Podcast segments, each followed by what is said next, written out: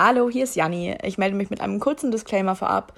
Äh, wir sprechen in dieser Folge unter anderem über Nathan Gray und zum Zeitpunkt der Aufnahme war Nathan Gray noch nicht als nicht-binär geoutet. Ähm, dadurch seht es uns nach, wenn wir die männlichen Pronomen verwenden. Das ist auf gar keinen Fall irgendwie respektlos gemeint. Ähm, das wussten wir zu diesem Zeitpunkt einfach nicht besser. So viel vorab und wir wünschen euch jetzt ganz viel Spaß mit der Folge.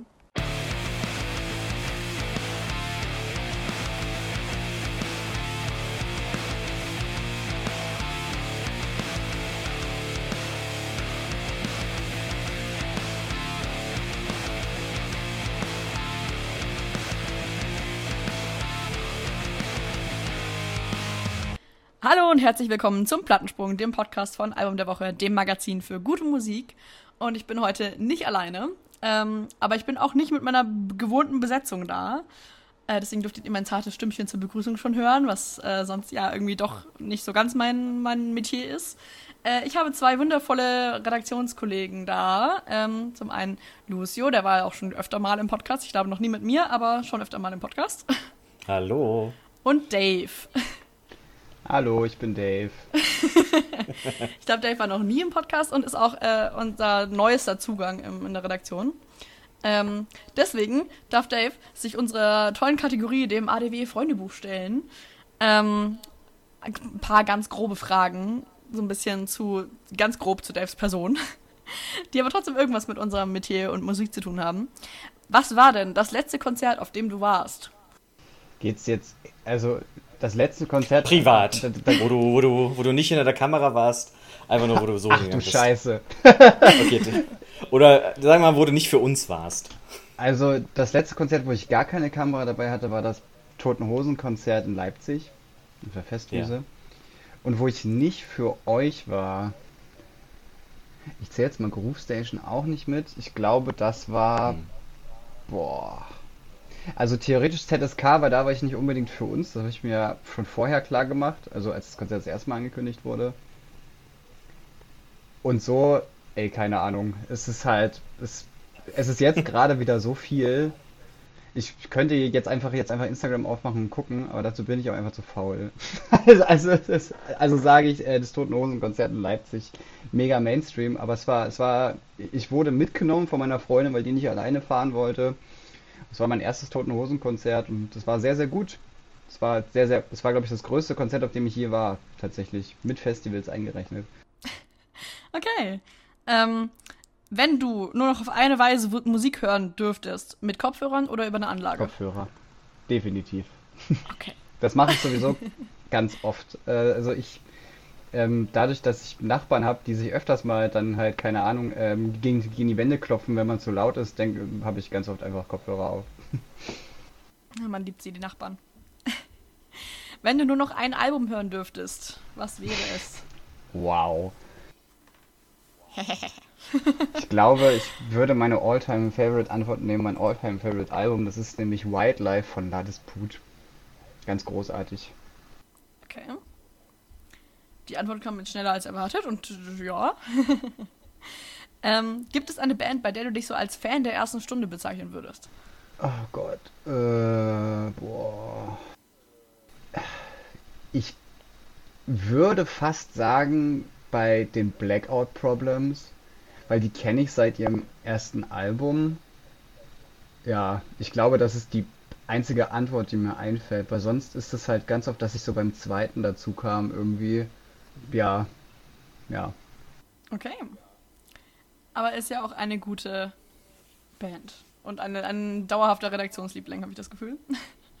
ähm, genau, dann wären wir mit der, mit der Kategorie Freundebuch auch schon durch. Ähm, und jetzt können wir uns unserem großen Thema dieser Woche widmen. In der letzten Folge haben wir schon ein bisschen angeteased, dass wir uns in der nächsten Folge generell über Festivals unterhalten wollen, nachdem wir uns letzte Woche über ähm, Diversity in Line-Ups, vor allem auf Festivals, unterhalten haben gibt es jetzt mal ein bisschen eine, eine allgemeinere Einschätzung. Und ich würde behaupten, wir sind alle drei Festivalgänger.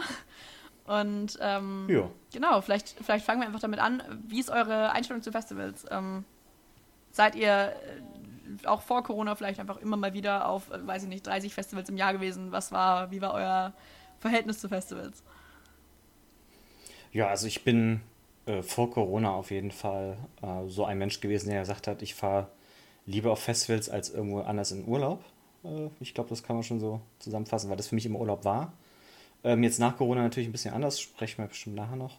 Aber so 30 Festivals habe ich in der Regel nie mitgenommen, sondern als, äh, sag ich mal so vor zehn Jahren oder noch ein bisschen länger, da habe ich dann eher so die großen Sachen wie so ein Wacken mitgenommen, ähm, was dann auch für mich so die ersten Festivals waren, was natürlich auch total überwältigend ist. Ähm, und gerade wenn man auf so ein großes Festival geht, wo man eh nicht viele Bands kennt, außer vielleicht so drei Namen von den Headlinern, ist das natürlich immer noch eine sehr spannende Erfahrung, ähm, was dann natürlich mit den Jahren dann abnimmt, wo dann so große Festivals eher ihren Reiz verlieren, weil das dann doch sehr mainstreamig ist. Ähm, und dann lernt man eher so kleinere Festivals kennen.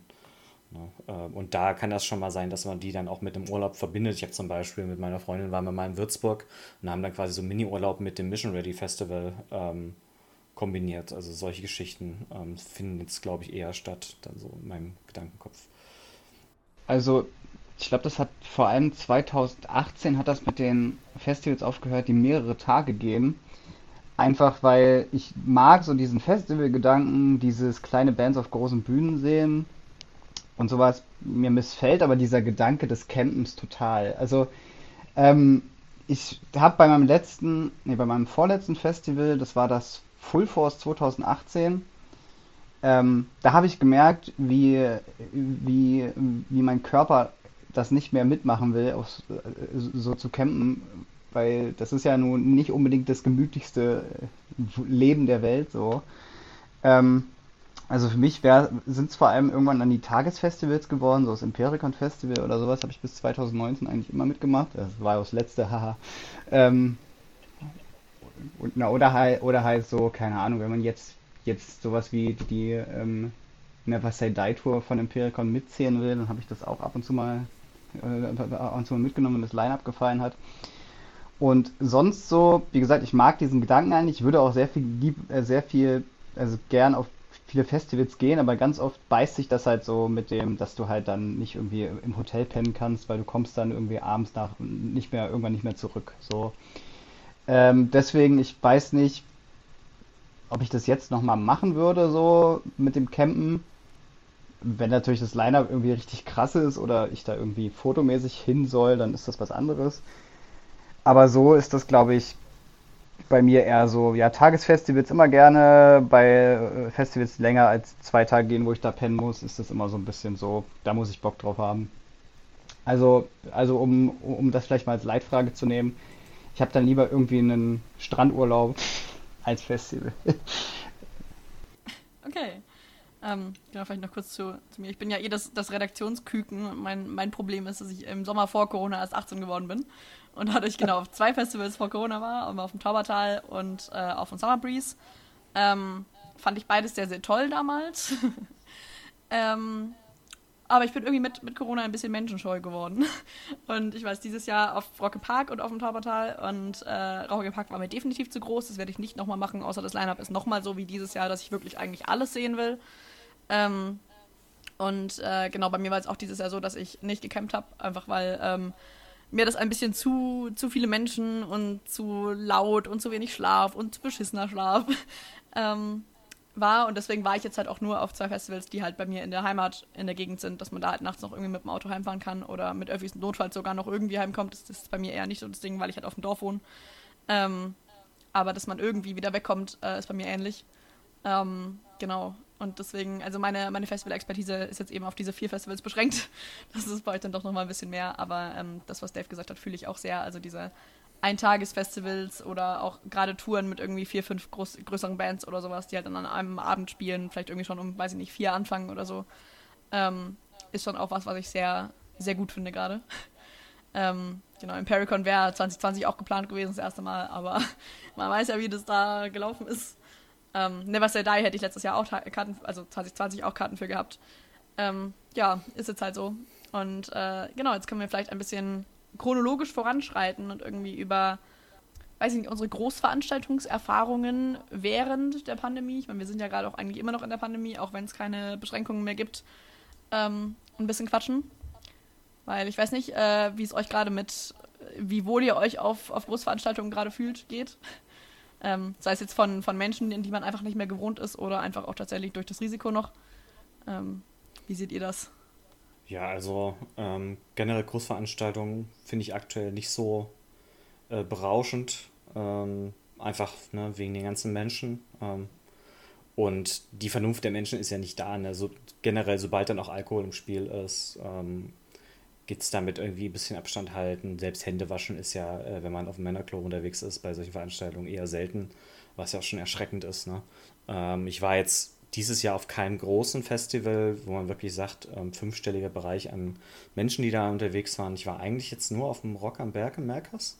Da waren schon okay viele Leute, aber es war immer, man konnte sich rausziehen, ähm, es war alles okay so von, von, von, von der Menschenmenge her. Die einzige Großveranstaltung, die ich jetzt bisher dieses Jahr hatte, war ähm, nichts, Musik, äh, nichts mit Musik, aber es war eine Lanzessa Arena in Köln, da war ich bei so einem Counter-Strike-Turnier da waren halt auch so 10.000 Leute in der Arena, ne? Und da äh, habe ich dann auch lieber eine Maske die ganze Zeit getragen, als mich da irgendwie dem Risiko einer Infektion irgendwie ähm, auseinander irgendwie äh, zu, hinzugeben. Und ähm, das hat sich auch bewährt. Ich äh, bin da gut rausgekommen, viele Leute nicht.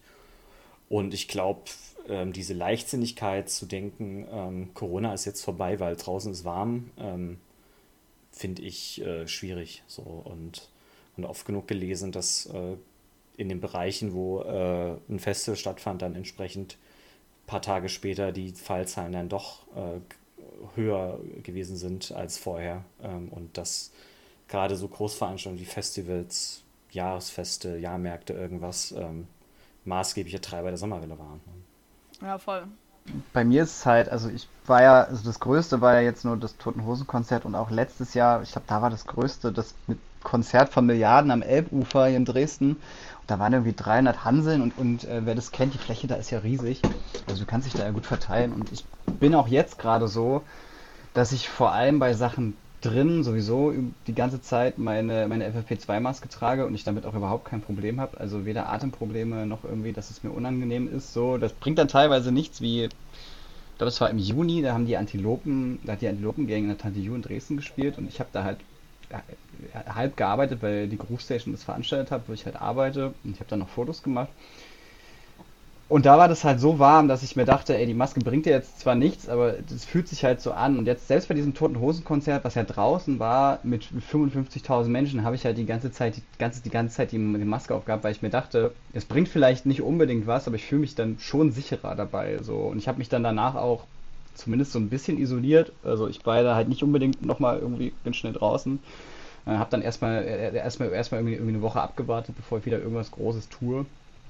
Ähm, und es ist auch nichts passiert irgendwie. Und ich, also natürlich, die Vermutungen gehen hin, dass, dass ich halt Corona jetzt schon mehrfach hatte. So, hat ja dann doch mal so, so eine kleine Phase, wo man sich sehr krank fühlt. Und vor allem jetzt eine Zeit, also Anfang April hatte ich das richtig krass. Da hatte ich halt, da hatte ich halt, halt Symptome, die ich jetzt eigentlich nicht so habe, wenn ich mich erkälte. Ähm, aber ja, ich sag's mal so, e ähm, egal ob ich es jetzt schon hatte oder nicht, ich muss es jetzt nicht, jetzt, jetzt nicht angehen, dass ich es nochmal kriege. Oder halt generell kriege. Und deswegen weiterhin Maske tragen und mich nach größeren Veranstaltungen auch einfach mal irgendwie, auch einfach mal irgendwie eine Woche nicht rausgehen oder sowas. Ja, also ich finde das aber noch weird. Ich bin ganz froh, dass es wieder so in der Art und Weise stattfinden kann. Ähm, aber ich glaube, es wird auch erstmal noch ein bisschen komisch bleiben, vor allem jetzt im Herbst, dann, wenn das dann wirklich alles so weitergeht, was ja gerade so aussieht.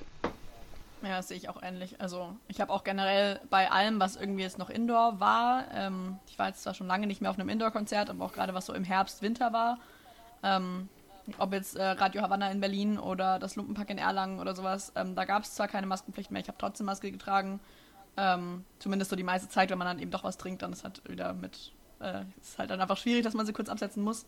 Ähm, ich habe jetzt auf den Open Air Festivals, also auf dem Taubertal und auf Rock Park, habe ich sie nicht getragen. Ähm, außer bei Rock Park in der Orbit Stage, also quasi in der Indoor Arena, das ist die Eisarena in Nürnberg, ähm, die ja auch so als Veranstaltungshalle genutzt wird und eben eine Bühne bei Rock Park ist. Ähm, aber bei den Open Air Sachen, ich habe mich trotzdem, also ich war einmal auf dem Taubertal im Pit, einfach weil ich mal wieder sehr viel Lust auf den Pit hatte, aber das war bei Kafkiez, glaube ich, und das war dementsprechend auch einfach ein kleines Pit. Ähm, und sonst habe ich mich echt von Menschen auch ferngehalten. Also wir waren, wir waren auf dem Taubertal jetzt als Presse. Das heißt, äh, wir waren eh die ersten drei Songs eigentlich immer im Graben und da ist es ja nicht so eng. Ähm, Und auch sonst, wir waren halt auch viel in der Presselounge und uns ein bisschen zurückgezogen quasi und nicht unbedingt jetzt in der großen Menge, ähm, weil sich das einfach, es hat sich irgendwie falsch angefühlt.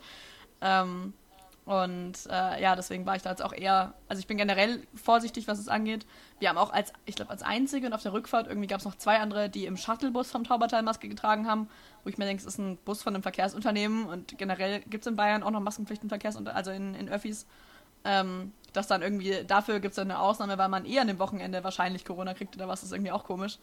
Ähm, aber da, also alles, was irgendwie dann wirklich innen war oder sowas, habe ich immer konsequent auch die FFP2-Maske aufgelassen, weil ich sonst einfach irgendwie, keine Ahnung, man fühlt sich damit einfach nicht so ganz so sicher. Und ich habe auch tatsächlich sehr wenig Bock drauf, Corona zu bekommen. Ich hatte es noch nie, äh, zumindest nicht wissentlich. Und ich glaube, damit gehöre ich auch noch zu, zur absoluten Minderheit. Ähm, ich gehöre damit dazu, tatsächlich. Sehr gut, ja. ja. Ja, jetzt auch, wo, ja. Äh, vor, ja, vor allem auch, also wenn, wenn ich mir jetzt auch wirklich anschaue, dass viele von meinen bekannten Freunden, ähm, Freundinnen äh, Corona auch bekommen haben, nachdem sie auf irgendwelchen größeren Veranstaltungen hatten, also ähm, waren.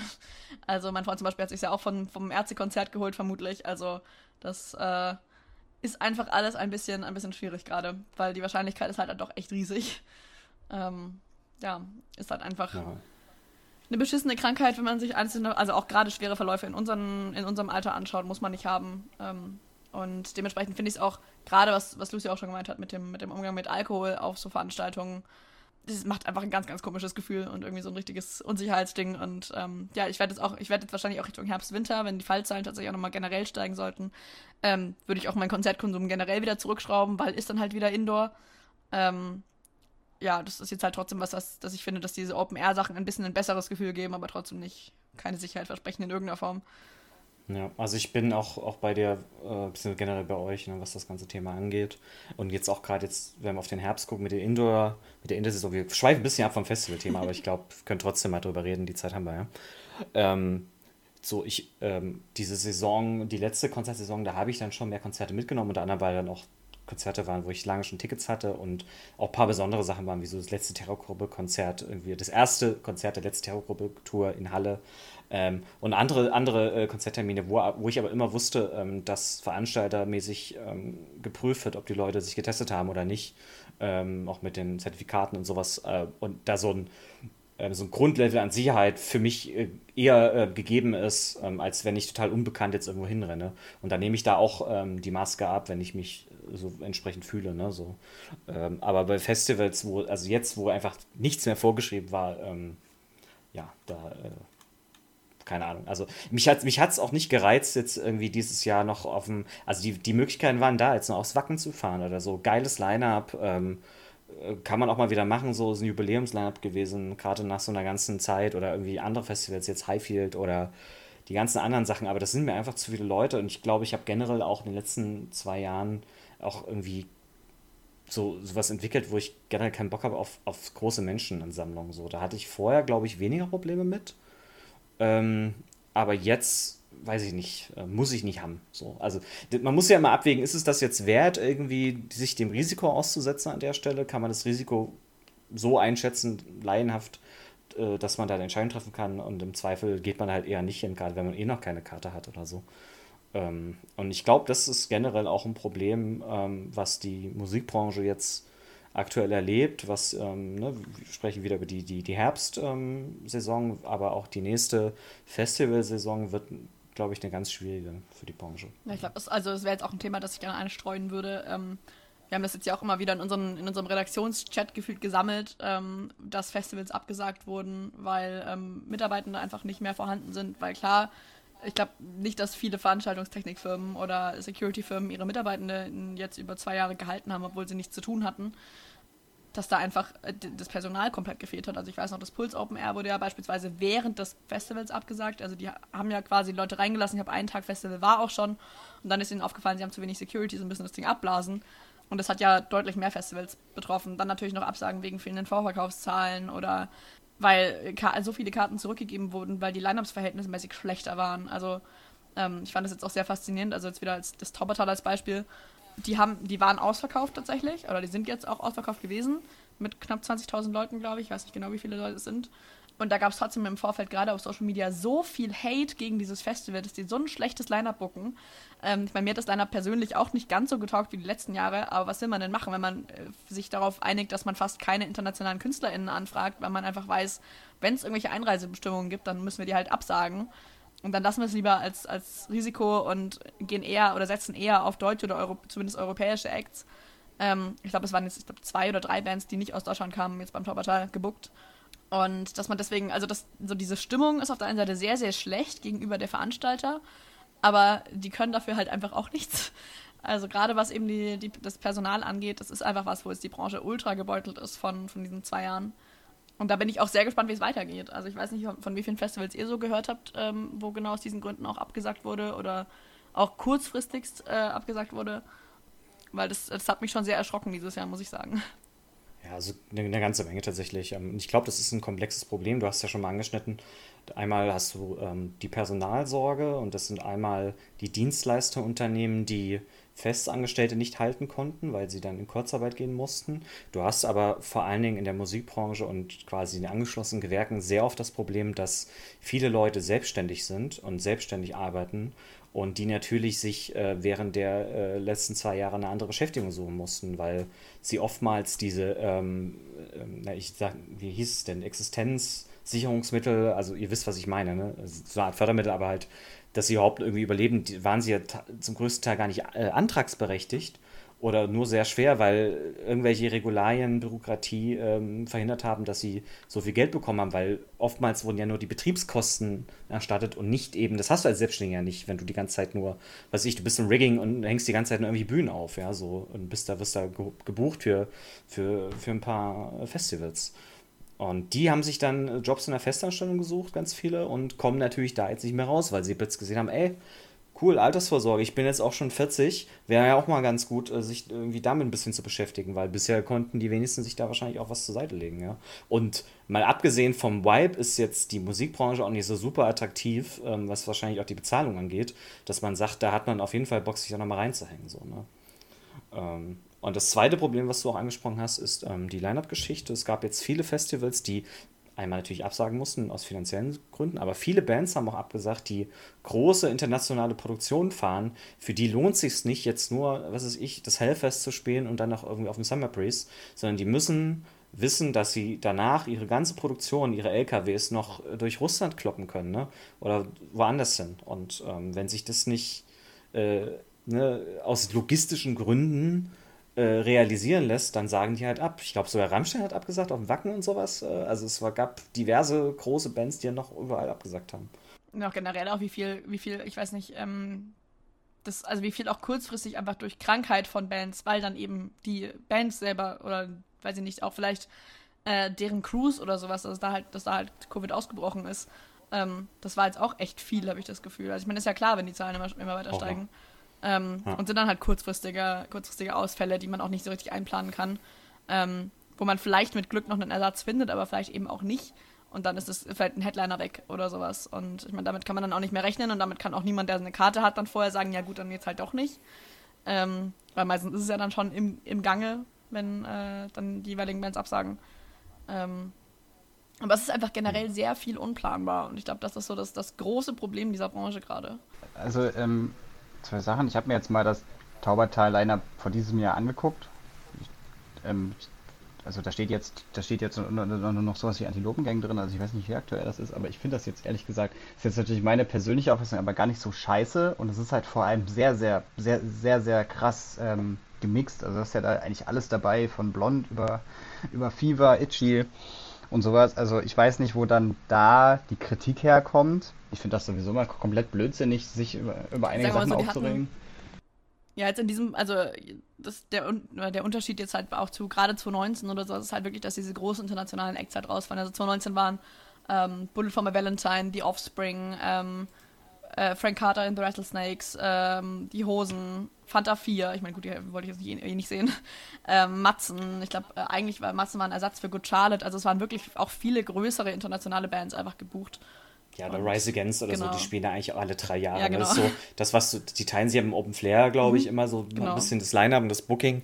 Und da hast du schon wirklich Größen dabei, wo du sagst, okay, Ähm, selbst auf dem Taubertal kann man sowas realisieren. Ne? Aber wie ich schon sagte, äh, das ist, die werden natürlich auch nicht günstiger und äh, äh, wir können danach auch mal versuchen, einen kleinen Ausblick zu wagen, wie die, wie die nächsten Festivaljahre laufen werden und äh, ja, na, unter den Bedingungen schwierig. Ähm, und äh, ähm, sorry, die zweite Sache, wo du meintest, Lucius, mit den Anträgen. Teilweise ist das halt auch einfach so, dass Anträge zu spät bewilligt werden oder halt, wo dann halt einfach viel zu lange für die Bearbeitung gebraucht wird. In der Groove Station hatten wir ja letztes Jahr dieses Groove Garden Festival, was ja komplett durch, durch, die, durch so ein ähm, Fonds finanziert war. Und eigentlich wollten wir das dieses Jahr auch wieder machen, aber, aber der Booker der Groove Station, Erich, der hat jetzt die, die die Zustimmung für die Mittel viel zu spät gekriegt. Also das Festival sollte diesen Monat sein und er hat irgendwie, letzten Monat hat er, glaube ich, zugesichert bekommen, dass er das Geld kriegt, weil er gesagt hat, ja, wie soll ich da jetzt noch buchen? So, also, es ist gerade, wir, wir sind gerade mit in der Festivalsaison, es ist alles, alles so weg, was du halt haben willst und dieses Festival, das Groove Garden Festival ist ja darauf ausgelegt, ähm, eine höhere, also eine, eine sehr hohe Frauenquote zu haben.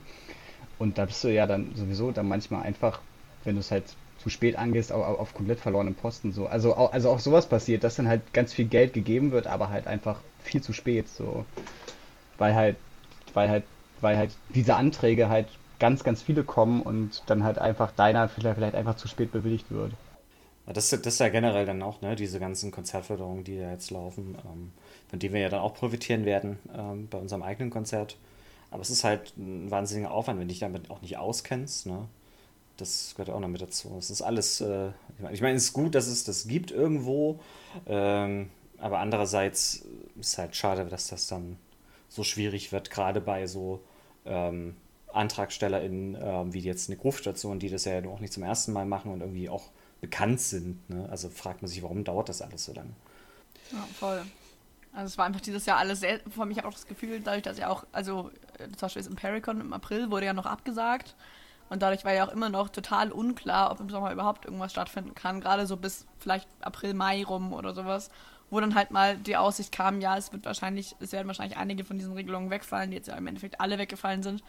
Und dadurch war ja auch die, die Spontanität einfach generell wirklich groß, die eingefordert wurde von, von den ganzen Bookern und von generell von der Orga.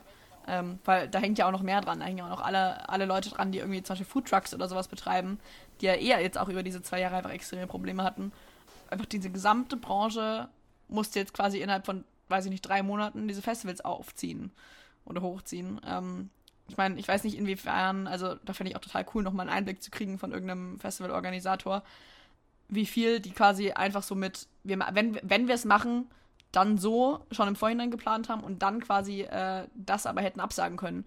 Aber ich glaube, das ist auch einfach extrem riskant finanziell. Oder ob da einfach von Anfang an die Hoffnung da war, dass es geht und dass man deswegen trotzdem schon mal alles plant und dann halt eventuell Pech hat. Das ist einfach echt alles ein bisschen, bisschen mies gewesen. Ein ganz gutes Beispiel ähm, zu dem Thema ist ja das Ruhrpott Rodeo. Ich glaube, das ist auch relativ ähm, durch die Medien gegangen. Die haben das ja äh, hart durchgezogen, das, was sie sich vorgenommen haben. Haben sogar mal eine Schippe draufgelegt in ihrem Line-Up ähm, und sind natürlich jetzt voll in die Miesen, also nicht natürlich, aber sind voll in die Miesen gelaufen. Ähm, und die haben ja jetzt auch so eine ähm, Fund Me-Aktion irgendwie und versuchen jetzt einen ordentlich hohen, ich glaube sogar sechsstelligen Betrag ähm, wieder reinzubekommen, um das Festival nach wie vor so zu gestalten, wie sie es bisher gemacht haben. Ähm, und so ein sechsstelliger Betrag, wenn der jetzt schon fehlt ähm, für eine Ausgabe, die du nächstes Jahr hast, weil in der Regel ist es ja so, dass Festivals sich so finanzieren, dass sie aus den Einnahmen aus dem Jahr das nächste Jahr finanzieren, zum größten Teil. Ne?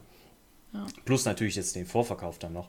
Aber ähm, ganz viele äh, Gelder, gerade für die Headliner, fließen ja auch schon, bevor überhaupt irgendwann mal eine Note gespielt wird. Ähm, und ich glaube, ähm, wir können ja auch mal, also ich weiß gar nicht, ob die geneigten Zuhörerinnen und Zuhörer sich jetzt äh, so, so eine pessimistische äh, Corona-Diskussion hier irgendwie äh, erhofft haben, als, als wir sagten, es geht um Festivals. Ähm, wir können bestimmt gleich nochmal über Festivals ein bisschen allgemeiner reden, ähm, aber mich würde tatsächlich mal äh, interessieren, wie ihr so über ähm, den Festival Sommer 2023 denkt. Also der Festival Sommer 2022, die großen Festivals, die man ja auch, was ich bei Arte und sonst wo im Stream sieht, die leben ja aktuell oder die ganzen Leute sind ja hauptsächlich da, weil sie sich die Karten geholt haben vor drei, vier Jahren. Ne? Das sind ja Tickets aus 2020, die jetzt hier benutzt werden zum größten Teil. Also, wie seht ihr das nächstes Jahr? Habt ihr Bock auf ein großes Festival wieder zu fahren? Ich meine, Jani, du hast es schon teilweise gesagt, ne? Rock am Ring, Rock im Park, vielleicht nochmal, wenn echt, also die krassesten Headliner spielen und so, das Liner passt, aber ansonsten auch eher nicht, ne? Ja, ich glaube, bei mir ist es auch echt so, dass ich eher die kleineren nächstes Jahr anfahren würde. Davon abgesehen ist bei mir privat einfach nächstes Jahr alles noch sehr, sehr unsicher, weil eventuell Umzug ansteht und ich eventuell mit meinem Studium fertig werde. Mal gucken, wann ich dann die Arbeit schreibe und so. Und deswegen ist da einfach generell schon äh, sehr viel unplanbar, unabhängig von dieser ganzen Situation. Aber ich bin jetzt auch wirklich sehr gespannt, was der Winter bringt und gerade auch was, ähm, ich meine, es ist ja nicht nur eine Krise, die wir gerade facen, mit äh, der Pandemie und gerade auch was, was jetzt auch irgendwie äh, beispielsweise Energiepreise oder sowas angeht. Ich meine, es wird im Sommer wieder weniger ein Problem sein als im Winter. Aber es ist trotzdem einfach was, was man im Hinterkopf behalten muss und ähm, was sicherlich auch so einen großen Schatten über die Festivals ähm, oder generell auch über die, über die ganze Orga wirft. Von, von Klimakrise, von Krieg in der Ukraine. Das ist, halt alles einfach sehr, sehr problematisch. Und ich glaube, deswegen ist es auch wirklich so ein, so ein richtig detaillierte Zukunftsprognose zu geben, ist wahrscheinlich wirklich unmöglich. Auch wenn ich natürlich für die Branche sehr hoffen würde, dass es einfach wieder, wieder geht und dass auch einfach die, weil es aber, ich weiß nicht, wie, wie viel euch das in der Form noch bedeutet, aber gerade so ähm, dieses Emotionale, wie man da auch dran hängen kann und auch wie, wie viel Spaß einem so ein Festival oder generell diese Kultur generell ähm, bringt, dass das einfach wieder uneingeschränkt und ohne größere Probleme möglich ist, würde ich der gesamten Branche und auch irgendwie uns wünschen. Ähm, aber ich glaube, das ist schon echt schwierig zu, so, vorher, so vorherzusehen, weil es einfach doch echt viele Probleme geben kann. Also diesen Spaß an der Kultur, na gut, wenn ich jetzt sagen würde, den habe ich nicht, dann das wäre total dämlich, wo ich ja nun komplett in der Kultur arbeite. Also ich kann auch rekapitulieren, wie das war, also sowohl 2021 so ein Konzert zu haben wie Jahr am Elbufer, wo es einfach, wo du einfach moschen konntest. So, das ist übelst krass gewesen, so, auch wenn im Hinterkopf immer so war, das ist gerade übelst komisch.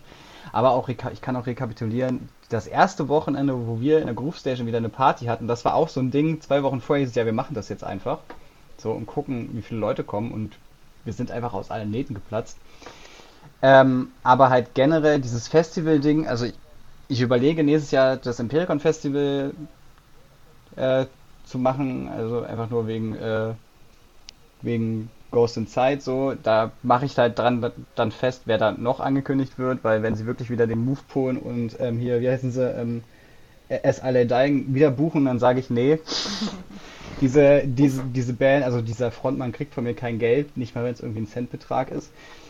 Ähm, und sonst, also da mein halber Freundeskreis zu, zu Rock am Berg fährt, werde ich da dreimal drüber nachdenken, so ähm, aber wie gesagt, dieses Festival-Ding, da bin ich immer so ein bisschen, ja, okay. Und sonst so. Also ich glaube, ich bin eher dann bei ganz, ganz vielen Konzerten als bei Festivals. Darf ich da mal kurz nochmal zwischenfragen? Das habe ich mir nämlich sogar schon mal als in meinem Editor hier aufgemacht, Dave. Also du hast ja gemeint, gerade so diese ganzen irgendwie Übernachten, Campen ist eher nicht so da jetzt. Wenn, wenn jetzt das Geld keine Rolle spielen würde, würdest du so ein Glamping machen? wie so, das gibt es ja so, ja, auf, auf den größeren Festivals hast du dann so Tippis, die dann richtiges Bett haben und einen Holzboden und Stromanschluss und was ist, weiß ich nicht, äh, na, extra nochmal so äh, sanitäre Anlagen. So. Wäre das das für dich, wo du sagst? Ganz schwierig. Also ich habe das ja bei Rock am Ring und Rock im Park bei den zahlreichen, ähm, bei den zahlreichen InfluencerInnen gesehen, die sie da gebucht haben, wo der Content dann teilweise sehr, sehr unterirdisch war. Und ich dachte so, das ist schon cool, aber ich glaube, da fehlt mir dann doch irgendwas so. Also ich, wenn ich jetzt irgendwie in einem, in einem Hotelzimmer schlafe, aber sonst den ganzen Tag über bei meinen Leuten im Camp chille, was halt dann einfach übelst rudimentär ist. Ich meine, unser Kühlschrank war immer ein Planschbecken, wo einfach, wo einfach irgendwann, weil wir, weil, weil es einfach scheiß langweilig war, wir einfach so Zwieback reingeworfen haben, der dann natürlich so groß wird. Ähm, sowas mag ich dann schon eher als irgendwie, keine Ahnung, so ein komisches Tipi-Zelt mit Klimaanlage und irgendwie normalen Klos zu haben. So. Ähm, also ich war tatsächlich einmal als Presse auf dem Highfield 2018. Das war cool durch die Presselounge und wir schliefen halt, also wir waren halt direkt am Festivalgelände. Gut, wir waren hinter der Bühne. Du konntest halt nachts einfach nicht schlafen, wenn der Headliner gespielt hat. Da war ich übrigens auch und ich habe mich extra gegen das Pressecamping entschieden und habe mich dann eher auch bei meinen Leuten äh, äh, ja. verdünnisiert. So, weil es ging ja dann auch, die Option hatte ich ja. Äh, Weil genau sowas habe ich nicht befürchtet. das ist so. Ja, also das ging so lange, bis Broilers gespielt haben und die einfach Feuerwerk gemacht haben, nachts um 12 und es einfach auf einmal laut geknallt hat. und, und, und ich halt einfach aus meinem Schlaf erwacht bin und, und dachte, dass irgendwas Schlimmes passiert. Aber wer schläft denn auf einem Festival schon um 12? Also Dave. Also bei Broilers war ich dann auch nicht. Die habe ich mir vom Zeltplatz angeguckt. Ich glaube, den einzigen Headliner, den ich mir damals angeguckt habe, wenn das Headliner war, war Billy Talent. Und das auch nur, nur Ja, von auch Headliner. und das auch nur von weit hinten, weil wir waren halt mega müde. Aber, Ja. aber, aber es war halt so, ja, also das hat, das hat auch, das war der Tag, wo es so übelst geregnet hat, wo es kurz bei Rocket Murphys kurz vorm Abbruch war. Das war ein krasses Gewitter. Ich erinnere Ja, mich noch. da, ich erinnere mich an, an, an, an einen Blitz, der sich einfach über die gesamte Mainstage zog und, und es war so übelst krass. Und äh, danach hat dann, hat dann glaube ich, noch Alligator gespielt. Dieser, die, die, diese Akustik schon im übelsten Matsch, das war geil. Ja, und dann Jan Delay, glaube ich. Das war der Abend, Ja. oder? Oder war das, war das wirklich ein Broilers an dem Abend? Nee, Broilers war, war der zweite. Nee, es war Jan Delay Ja, dann noch, ja. ja. Ach, ein weirder Mix. Ja, ne? das war, also das war nicht unbedingt mein Line-Up, ich kam halt kostenlos hin. sonst, sonst hätte, also ich, ich, ich hätte mir dafür, glaube ich, kein Ticket gekauft. Ähm, ähm, nee, also, also generell, ich bin tatsächlich bei Festivals nächstes Jahr auf jeden Fall so, äh, auch weil es dann ganz oft so ist, dass mir das Line-Up nicht so zusagt, dass ich mir denke, ich muss dafür jetzt irgendwie 200 Euro ausgeben. Dann glaube ich, nehme nehm ich, glaube ich, eher wieder ganz viele Einzelkonzerte mit. Also das mache ich ja sowieso, aber dann halt einfach noch mehr keine Ahnung, einfach ganz viele E-Mails schreiben, so, dass man irgendwie dann nur irgendwie sagt, ich spende irgendwie 10 Euro und dann mache ich Fotos und dann ist alles schön. Ähm, das klappt ganz oft und dann ist es halt, also dann spart man sich da die Kosten, hat aber trotzdem dieses ganze, diese, die, diese ganze Kultur und nimmt die mit und äh, trägt auch dazu bei. Das wäre jetzt die nächste Frage, die ich äh, an euch hätte. Wir haben ja schon festgestellt, dass die Wacken-Tickets mittlerweile für nächstes Jahr 300 Euro, glaube ich, knapp kosten. Jetzt mal komplett unabhängig davon, dass wir auf einige Festivals doch eben als Presse kostenlos kommen. Ähm, wenn ihr euch Privattickets für Festivals kauft ähm, oder kaufen würdet, eventuell auch für nächstes Jahr, würdet ihr diese Preiserhöhungen mitmachen? Weil ich glaube, das ist ja schon teilweise sehr, sehr drastisch gewesen. Also ich hatte nur eben, ähm, keine Ahnung, dass du so 30, 40 Euro mehr zahlst für ein Ticket, was früher 120, 130 Euro gekostet hat. Das glaube ich schon echt, also finde ich schon heftig. Gerade wenn es dann eben auf mehrere Festivals oder um mehrere Festivals geht. Ja, also ich kann da das mit meinem Ausblick noch ein bisschen kombinieren, weil das nämlich auch so ein Thema ist. Also generell noch zu meinem Ausblick äh, würde ich noch sagen, dass wir ähm, bisher ja gerade in Deutschland sehr verwöhnt waren, was die Festivallandschaft angeht. Ähm, wir hatten eigentlich jeden Monat überall immer Festivals, selbst im Winter. Ähm, Gab es noch so Ausgaben wie Wacken Winter Nights oder äh, andere Indoor-Sachen, die halt auch so drei Tage gingen, mit Camping in der Halle. Äh, heißt es? Punk and Pot, glaube ich. Das findet jetzt auch wieder statt. Das ist ja auch immer so mit in der, einfach in der Konzerthalle dann noch mit pennen und sowas. Ne? Und ich glaube, ähm, generell wird sich die Festivallandschaft nächstes Jahr, ab nächsten Jahr sehr viel, sehr ausdünnen. Ne? Also gerade die kleineren Festivals, die äh, keinen äh, vernünftigen Orga-Stamm haben, wo also viele Leute sich jahrelang schon in diesem Verein engagieren mit ordentlich Nachwuchs, die halt ne, ehrenamtlich das meiste tragen und dann noch vielleicht lokale Förderung bekommen. Äh, die meisten werden da einfach wegfallen, ne? weil sie die Karten nicht mehr vorverkaufen können. Ähm, und da kommt man jetzt nämlich zu dem Punkt, es wird alles deutlich teurer, nicht nur ähm, was die Artists angeht zu buchen, sondern eben auch die ganzen Nebenkosten. Ne? Also äh, wir leben jetzt in einer Zeit, ähm, wo wir eine hohe Inflation bekommen werden und das wird sich auch noch verschärfen, leider sehr wahrscheinlich. Jetzt ähm, gehen die Strompreise ja auch noch äh, exorbitant nach oben und das wird sich vermutlich auch nicht bis zum Sommer so viel gebessert haben. Äh, wo dann eigentlich alle Veranstalter in mindestens 20 Prozent, 30 Prozent auf ihre Tickets aufschlagen müssen. Und dann bekommst du auch nicht mehr äh, für das, was du vorher bekommen hast.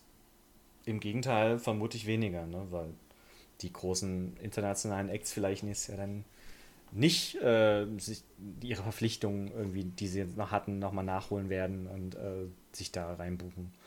Müssen wir sehen. Und ich frage mich tatsächlich auch, wie das denn eigentlich ist, weil ich mir vorstellen kann, dass Bands nicht mehr so viel verlangen können wie früher für ihre Auftritte. Im Sinn von, es wird halt, sie werden halt einfach nicht gebucht, wenn sie zu teuer sind, weil sich das die Festivals nicht mehr leisten können. Ob das dann nicht auch wieder so eine Dynamik ist, dass sie dann wieder weniger, weniger verlangen und wieder buchbar sind, ähm, wenn sie dann überhaupt noch das Interesse haben, auf diesen Festivals oder auf diesen Shows aufzutreten. Das ist natürlich die nächste Frage. Ja, ist am, Ende, am Ende ist das ein marktwirtschaftliches Prinzip nach wie vor. Ne? Angebot, Nachfrage. Die Leute fragen jetzt aktuell die krassen Events nach. Das hast du gesehen, Wacken wieder nach fünf Stunden ausverkauft. Äh, die haben auf 300 Euro ihre Tickets äh, gestellt ähm, mit, mit der Ausrede, wir machen jetzt einen Tag mehr. So, das, das ist am Ende für die kaum mehr Kosten bedeutet, außer jetzt ein paar Artists und auch ein paar Personal, die Infrastruktur steht ja dann schon ähm, dahingestellt. Und das ist ja immer so ein, ähm, gerade so Wacken ist halt immer so ein, ne, wie so ein Lackmustest für die ganze Branche. So, was, was können wir machen? Ne? Und die sind ja auch schon immer relativ innovativ, was so viele Sachen angeht. Äh, und viele müssen dann auch nachziehen. So, weil die Leute fangen ja nicht an, äh, also die Menschen, die da arbeiten oder die KünstlerInnen, die fangen ja nicht an, weniger Geld zu brauchen im Monat. Im Gegenteil, die wollen ja auch äh, Geld haben, um zu leben oder sich was zu leisten. Und warum sollten die dann günstiger werden? Also nur damit sie irgendwie die Tickets mehr verkaufen, glaube ich nicht. Du machst dann eher eine Rechnung auf und sagst, okay, das lohnt sich nicht. Und viele Festivals werden ja auch, also die großen, wo du sagst, äh, da kommen die Headliner hin, so, die haben eine Marktmacht, FKP-Festivals etc. Also die können sich das ja äh, aussuchen, wie sie die Preise gestalten, so. Ne? Ähm, und die, die wissen ja auch, die, die können ja Mathe, die wissen, wie viel müssen wir abverkaufen, um Gewinn zu machen und äh, werden sich das schon vorher ein bisschen zurechtlegen. Und also wie, wie, wie, ich, wie, wie ich schon sage, ich glaube, wir werden schon ausverkaufte Festivals erleben von den großen Sachen, weil die Leute sich ein was gönnen werden. Aber wir werden nicht viele kleine Festivals sehen, die ein geiles Line-up haben ähm, in den nächsten Jahren mit internationalen Acts, ähm, die dann noch irgendwie groß bestehen werden, leider. Ja, also gerade jetzt in unserem, in unserem Rockbereich. Ich finde es auch echt krass. Ich habe gerade mal im Hintergrund so ein bisschen, bisschen gegoogelt, wie viel Tickets für verschiedene Festivals früher gekostet haben. Also in dem Fall war das jetzt äh, 2017, 2018, je nachdem, was ich gefunden habe. Und halt das von diesem oder nächsten Jahr, je nachdem, was es halt gerade aktuell gibt, ob das Festival noch stattfindet oder halt für nächstes Jahr schon Vorverkauf begonnen hat. Ähm, und ich äh, finde es so krass, weil das Early Bird Ticket von Rock im Park zum Beispiel hat sich jetzt nicht so krass erhöht. Das waren von 187 von 2017 auf 200 jetzt für 2020 oder jetzt halt 2022. Ähm, aber die letzte Preisstufe war bei Rock im Park anscheinend 2017 195 und dieses Jahr 260. Und das halt schon ein großer Unterschied. Ähm, oder auch bei, beim Summer Breeze war auch die letzte Preisstufe 2017 anscheinend 111 und jetzt 189. Ich meine, die buchen jetzt tatsächlich auch ein bisschen besser und haben ein bisschen größeres Line-up oder bekanntere, bekanntere Bands. Aber ähm, ja, knappe 80 Euro drauf äh, finde ich halt schon krass für die gleiche Anzahl an Festivaltagen und ähm, gleiche Infrastruktur im Endeffekt.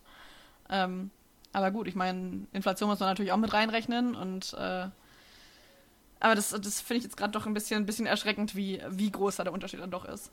Ja, also das ist halt ähm, gerade so Festivals, ne, wie das Summer Priest, die die sind an so einer Schwelle, wo sie sich als jetzt wirklich als das Wacken des Südens etablieren können, was den Bereich angeht. Waren sie für mich schon immer. Ich war auch schon ein paar Mal da und ich finde das auch ein schönes Festival.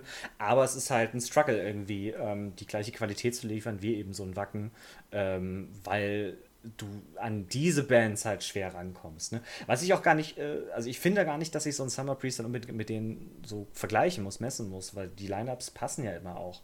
Ähm, und da stellt sich mir eher die Frage, muss jedes Festival immer auf Krampf wachsen, immer geiler werden, immer krasser werden? Oder erwarte ich von einem Festival, das ist zum Beispiel mein Tag so, eine gleichbleibende Qualität im Booking, wo, wo ich vielleicht überrascht werden will, aber jetzt zum Beispiel das Rock im Park so, das ist mir relativ egal, fast was da spielt. Ich weiß, einfach so, das Flair ist geil irgendwie, ich kann mir das gut leisten, ich komme gut hin. Und ich weiß, die haben dann ein, gut, ein gutes Booking und einen guten Geschmack auch an Bands, die ich noch gar nicht kenne, so irgendwie, oder nur mal so peripher gehört habe. Also ich keine brutale Gruppe 5000, keine Ahnung, nie gehört, fand ich geil vor Ort. Ja, so, also für mich ist so ein Festival eher so neu entdecken und so ein paar Liebhaberbands haben, als irgendwie das krasseste internationale Acts-Line-Up Festival, die ich mir dann eh nochmal in der Halle vielleicht angucken würde eher. Äh, weil Festival-Shows von großen Acts sind in der Regel immer ja, scheiße. Also wenn, wenn ihr euch mal Rise Against auf einem Festival gegeben habt, das ist wirklich, also das kannst du dir auch sparen. Das ist ja, ich finde so Festival-Shows ja. total anstrengend, wenn man, gerade wenn man eben so, also Rock Park zum Beispiel war dieses Jahr, waren dieses Jahr halt äh, Green Day und The Offspring, die halt zu meinen absoluten Lieblingsbands gehören. Äh, Green Day habe ich jetzt auch schon äh, zweimal quasi auf einer Solo-Show gesehen und dann eben auf Rock Park. Und das Festivalpublikum ist so unangenehm, einfach weil die Hälfte der Leute sind Leute, die auf eine andere Band warten, also die einfach quasi dann den Platz vorne wegnehmen, weil sie auf die Band, die danach spielt, warten. Die anderen kennen zwei Songs und grölen die dann halt voller Inbrunst betrunken mit ähm, und mit irgendwie, dass man die Band tatsächlich ja, gerne gut. sehen möchte und eben nicht nur dieses, also das hat man auf dem Festival halt einfach nicht. Und das ist auch okay, weil dafür sind sie halt nicht da. Ja. Aber ähm, das, also deswegen für. Ich finde, das gehört auch zur Festivalkultur ein bisschen mit Ja, irgendwie. Äh, und ich, glaube, ich war auch sehr oft äh, der Kollege, der irgendwie sich schon mal irgendwo hingestellt hat und vielleicht ein Bierchen zu viel getrunken hat und dann die zwei Songs mitgekrölt hat, die er dann doch kannte. Äh, also, äh, to be fair, so, äh, da bin ich auch Der ist ja auch Typ. voll okay. Aber ich, ich weiß schon, was du meinst. Also, äh, ich glaube, wenn man die großen, großen internationalen Acts feiert und die wirklich intensiv sehen will und nicht nur mitnimmt, weil sie irgendwie da sind, das mache ich halt sehr oft so, dann gucke ich mir halt mal so ein Billy Talent an, aber im Leben würde ich mir nicht für irgendwie Billy Talent äh, eine Arena-Karte Mhm. kaufen. So, also was. äh, Nee, äh, safe nicht. Äh, Ja, ich glaube, was, was bei mir auch wirklich noch so richtig mitspielt, ähm, ist, dass ich jetzt bei, bei Festivals, auf die ich jetzt in Zukunft gehen würde oder gehen möchte, dass ich da irgendwie so eine Art Alleinstellungsmerkmal brauche. Weil ich glaube, ich brauche keinen Rock im Park mehr, wo es einfach eine glatte Fläche ist, wo es eklig wird, wenn es staubig oder regnerisch ist. Ähm, wo nichts ist, was außer dem Line-Up irgendwie besticht. Also außer vielleicht noch die Anbindung, weil Rock im Park halt in Nürnberg in der Stadt ist. Aber keine Ahnung, gerade so was wie das Taubertal, das einfach eine wunderschöne Lage hat mit ähm, einem Hang, von dem aus man die Hauptbühne halt mit perfektem Blick auch sieht, wenn man sich da hinsetzen möchte und trotzdem halt ein bisschen Pause machen möchte, aber man sieht trotzdem noch alles. Ähm, oder auch sowas wie äh, das Sternenklang vom Dr. Parabelritter. Das, da war ich jetzt zwar noch nie, aber alles, was, bis, was ich bisher an Videos oder auch an Erzählungen oder sowas gesehen und gehört habe, das, halt, das ist ja mit so einem Mittelaltermarkt verbunden, dass man da irgendwie so eine Art anderes Happening noch hat, was so ein Festival auch ein bisschen auszeichnet oder ein bisschen ein Alleinstellungsmerkmal ist. Ähm, und ich glaube, sowas ist in der Form auch so die besucherziehende Zukunft von Festivals und nicht mehr unbedingt das beste Booking auf einem Flugplatz oder so. Ja, das Problem ist, also ich bin nicht voll bei dir. Ähm, ähm, die Krux ist halt nur, dass gerade mit so einem Booking du halt deine Konzerte, deine Festivals ausverkaufst. Ne? Und dann hast du halt die, was ich jetzt, das klingt ein bisschen ab, äh, sage ich auch ein bisschen, ein bisschen ähm, negativ, aber diese Mainstream-Festivals, äh, das sind halt die, die das am Ende tragen. Ne? So, ähm, aber so, ich bin auch eher der Fan von diesen ähm, eher vor Ort organisierten Festivals, wo keine riesen GmbH dahinter steht oder Aktienunternehmen, ähm, sondern eben ne, auch bei dir in der Nähe, also hier der Krater bebt in Megesheim war ich mal zu, also das ist zufällig, äh, bin ich damals hingefahren, ne? Das war ein mega geiles Festival so. Ähm, weil du hast oft eben das Ganze drumherum ist viel entspannter, die Leute sind da, weil sie da sein wollen. Also auch die Leute, die da arbeiten, gehören meistens eh zur Bäckerei, die da Catering mitmacht und so. Also du hast da einfach einen ganz, andere, einen ganz anderen Vibe irgendwie. Ähm, das ist, glaube ich, das, was es interessanter macht. Ähm, aber das ist, glaube ich, auch, also ich spreche da eher aus äh, viele Jahre Festivalerfahrung von großen Festivals, eben wie es Force, Summer Breeze, Wacken etc. pp., was mich überhaupt nicht mehr kickt oder reizt, ähm, was ich vielleicht mal aus Gag mal wieder machen würde, aber nicht jedes Jahr. Ähm, ja, also da suche ich auch eher die, die, die interessanteren, ähm, exklusiveren Sachen. Sind, also exklusiv sind sie ja nicht, aber ein bisschen ja, einfacher. Ja. Ähm, oh, nochmal kurz, nachdem ich von der Post so harsch unterbrochen wurde, dann war es nicht mal ein Paket für mich. Frechheit.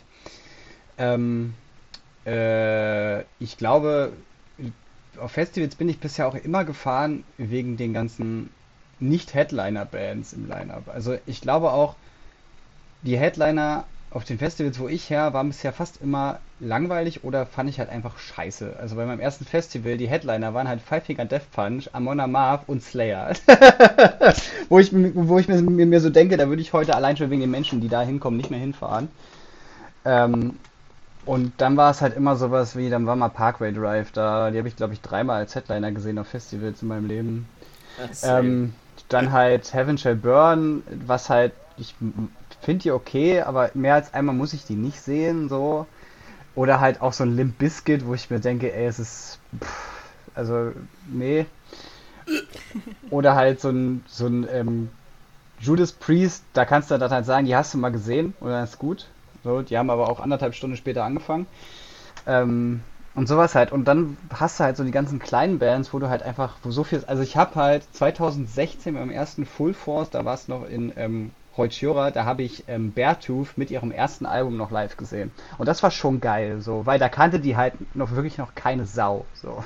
Ja, da, da haben die einfach noch selbst vor, vor ihrem Auftritt noch selbst Soundcheck auf der Bühne gemacht, weil sie halt so, so übelst spät ankamen. Und das war halt übelst krass. So. Und das war übelst cool. Und da war halt auch nicht so viel los vor der Bühne. Und wenn du dir heute Beartooth anguckst, stimmt. Äh, also äh, ich glaube, Beartooth bin ich auch so ein Fan der ersten Stunde. Ähm, und das ist halt so krass, wie die gewachsen sind. Und ähm, wegen sowas, wegen solchen, wegen solchen Momenten, solchen Bands bin ich halt früher Festivals gefahren. So, die Headliner waren mir oft scheißegal. Wie gesagt, beim, beim Highfield bin ich einfach bei den Headliner immer schlafen gegangen. Oder halt am letzten Tag bin ich dann auch einfach schon früher nach Hause gefahren, weil da war halt Materia Headliner, da war ich so, nein, das, das brauche ich einfach nicht. So.